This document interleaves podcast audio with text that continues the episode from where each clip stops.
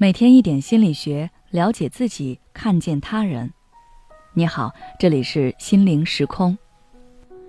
今天想跟大家分享的是，被人伤害后再也无法相信别人，应该怎么办？曾经公司有次团建，大家一起玩起了游戏，其中有一个考察信任的小游戏，要求三人一组合作去拿远处的玩偶，因为拿玩偶的人脚不能动。只能依靠上半身的力量去尝试，所以另外两个搭档负责用绳子拴住拿玩偶人的腰部，一是给队员借力，二是防止队员摔倒。一开始大家玩的都挺开心，直到有一个同事去拿玩偶的时候，却怎么都不敢去借搭档们的力，只要他一俯下身子拿玩偶，手就会不自觉地抓住自己腰部的绳子，这也就导致他几次三番都拿不到玩偶。大家都劝他把手放开，他的两个搭档也说会拉紧绳子，不会让他摔倒的，让他放心。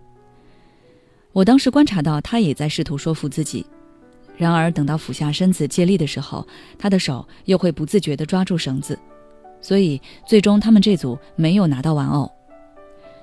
事后我询问那个同事为什么始终都不敢放开绳子，他告诉我说，这个游戏他之前也玩过。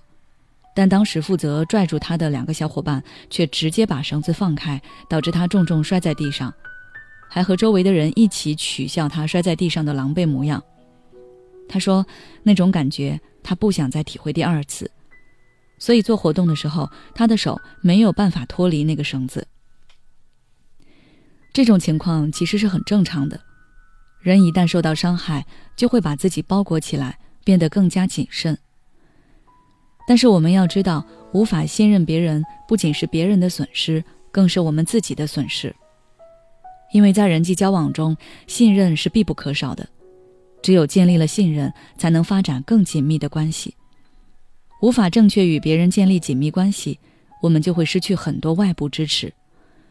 久而久之，我们就会变得孤僻、压抑、敏感，缺乏安全感。不知道大家有没有深入思考过？受到伤害后，我们为什么不敢再去相信别人呢？仅仅只是担心别人会再次伤害到我们吗？其实，剖白过自己的内心后，你会发现，你无法相信别人，不仅是因为担心别人会再次伤害你，还因为你对自己也不够信任。你不相信自己有处理问题的能力，不相信你有自我疗愈的能力，也不相信自己有正确判断谎言的能力。于是，你选择逃避，把自己封闭起来。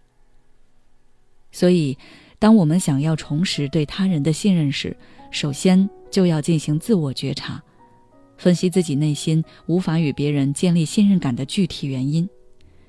根据具体情况，先来建立起对自己的信任，再来相信别人。比如说，那位同事不敢放开绳子，不仅是因为对摔倒的恐惧。还因为害怕他人的嘲笑，那么他就可以提前做好最坏的打算。想象一下，如果真的摔倒了，自己应该怎么做才能化解这个事情，而不是刻意去逃避它。要知道，越是不敢面对自己内心害怕的事情，它对我们的影响就越大，我们也就会越害怕。所以，与其等着它再次发生，不如主动出击，去克服它。其次，就是从现有的关系中汲取信任。关系是从信任中建立起来的，所以，我们当然也能从关系中汲取信任，来增加自己对外界的信任感。比如说，我们可以试着从父母、好友身上感受他们对我们的关爱和信任，然后把这些外部的支持转变成自己内心的能量，试着去对周围的人敞开心扉。信任就像投资。有收获也会有风险，我们要做的应该是从风险中学着相信自己，而不是逃避和自我封闭。好了，今天的内容就到这里。如果你想要了解更多心理学相关知识，欢迎关注我们的微信公众号“心灵时空”，后台回复“建立信任”就可以了。